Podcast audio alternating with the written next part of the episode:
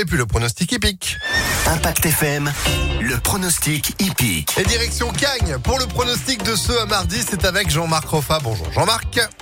Bonjour. Et allons chercher la gagne à Cagnes, une fois de plus avec euh, bah, votre sélection. Évidemment, on commence par votre base. Pour ce mardi 23 janvier, c'est qui?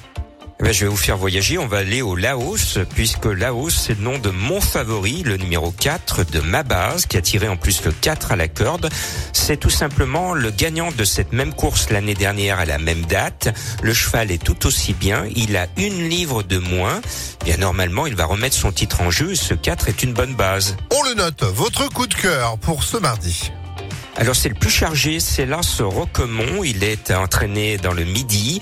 Il a été spécialement affûté pour cet engagement. Et euh, son entourage dit s'il ne gagne pas son quintet cette année aujourd'hui, il ne le gagnera jamais. Ils sont chauds bouillants avec Lars Roquemont. On le note. Le 4, le numéro 1. Un tocard, c'est qui?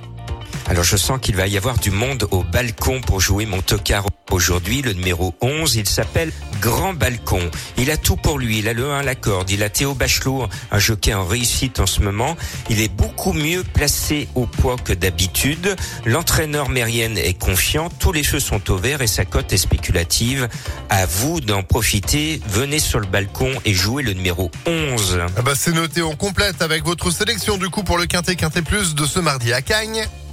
Allez, au grand galop, le 4, l'As, le 15, le 10, le 11, le 12, le 13 et le 16. Pour avoir plus d'informations, notamment sur le prochain prix d'Amérique et plus de pronostics, rejoignez-moi sur le www.pronoducœur.fr. Et en replay, on réécoute bien sûr ces euh, pronostics sur impactfm.fr. Merci beaucoup Jean-Marc.